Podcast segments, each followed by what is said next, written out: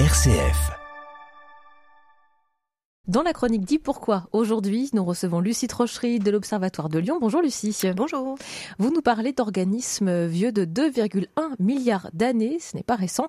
Rassurez-moi, on n'a pas battu euh, le record de longévité quand même. Donc je vous rassure, non, je ne vais pas vous parler d'organismes vivants de 2,1 milliards d'années, mais de leurs fossiles qui ont été retrouvés dans le gisement gabonais de Moulendé.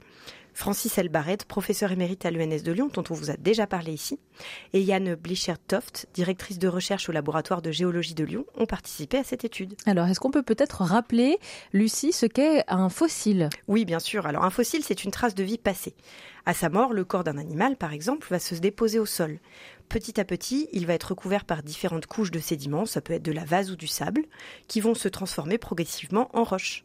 Et des processus chimiques peuvent permettre sa fossilisation, c'est-à-dire que les restes de l'animal se transforment également en roche. merci pour euh, ce rappel sur le fossile.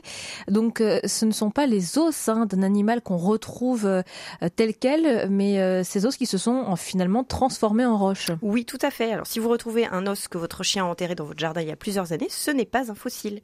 La fossilisation est un processus qui peut prendre plusieurs milliers ou millions d'années. donc attention à ne pas le confondre.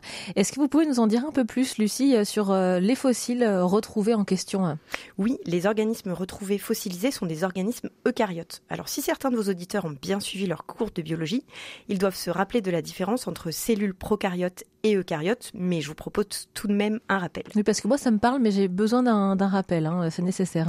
Oui, une cellule prokaryote est unicellulaire et ne possède pas de noyau. C'est le cas par exemple des bactéries. Les cellules eucaryotes sont des organismes composés d'une ou plusieurs cellules, cellules pardon, qui se caractérisent notamment par la présence d'un noyau.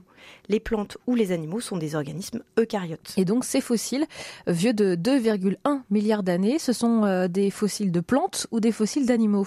Et non, il existe d'autres organismes eucaryotes ce ne sont ni des fossiles de plantes ni des fossiles d'animaux. Ici, ce sont des protistes qui ont été retrouvés. À la différence des plantes ou des animaux, les protistes sont unicellulaires. Ah, donc pourquoi est-ce que euh, ces fossiles ont particulièrement intéressé les scientifiques? Eh bien, tout comme l'émergence de la vie, l'origine des organismes eucaryotes suscite beaucoup de débats au sein de la communauté scientifique. La découverte dont je vous parle aujourd'hui fait reculer le curseur de l'émergence des organismes eucaryotes de plus de 300 millions d'années. Ces fossiles sont donc les plus vieux fossiles de protistes eucaryotes jamais retrouvés. Ils vivaient dans l'eau de mer il y a 2,1 milliards d'années. C'est vertigineux euh, toutes ces années, tous ces milliers d'années. Qu'est-ce qu'on sait exactement sur ces organismes, Lucie Sait-on à quoi est-ce qu'ils ressemblaient Oui, les scientifiques ont pu déterminer qu'ils pouvaient atteindre jusqu'à 4,5 cm et une technique d'imagerie non destructive a été utilisée pour reconstituer morphologiquement ces organismes.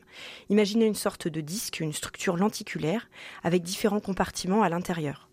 Une vue d'artiste de ces organismes est disponible sur notre site internet d'ailleurs si vous le souhaitez. Je vous disais également qu'ils vivaient dans l'eau. Alors cela peut paraître anecdotique mais pas du tout. Ça signifie que certains organismes eucaryotes étaient suffisamment sophistiqués pour pouvoir vivre de façon planctonique en flottant dans l'eau et non pas sur le fond marin. Donc votre site, hein, c'est le site de l'Observatoire de Lyon, on précise. Alors que l'on puisse reconstituer la morphologie d'un organisme euh, grâce à l'étude de son fossile, d'accord, mais comment est-ce que cela peut permettre de savoir qu'il vivait dans l'eau et non pas euh, sur le fond marin. Oui, c'est là que ça se complique un peu. C'est l'étude du zinc qui a permis d'obtenir ce résultat. L'étude a révélé que les fossiles contenaient environ deux fois plus de zinc que le sédiment qui les contient. Cette différence montre donc qu'ils ne vivaient pas exactement là où leur corps s'est déposé à leur mort. Et alors pourquoi s'intéresser particulièrement au zinc? Eh bien le zinc est un aliment indispensable pour le métabolisme biologique. Il s'agit d'un micronutriment bioessentiel composant de certaines protéines de l'organisme qui remplissent des fonctions biologiques clés dans les cellules eucaryotes. La demande cellulaire en zinc dépend donc fortement de la taille de la cellule, de l'organisation, la complexité, la fonctionnalité et le métabolisme. Ainsi, l'augmentation de la taille de ces organismes a pu être corrélée à l'augmentation de la disponibilité du zinc. Encore une fois, ce sont des recherches qui sont euh, passionnantes. Les scientifiques, est-ce qu'ils s'attendent à faire euh, d'autres découvertes euh, suite à cette étude? Alors jusqu'à présent, les plus anciens protistes eucaryotes planctoniques reconnus étaient datés de 570 millions d'années. Cette découverte soulève de nouvelles questions sur l'histoire de l'évolution. Des formes de vie planctoniques perfectionnées existaient-elles déjà il y a 2,1 milliards d'années?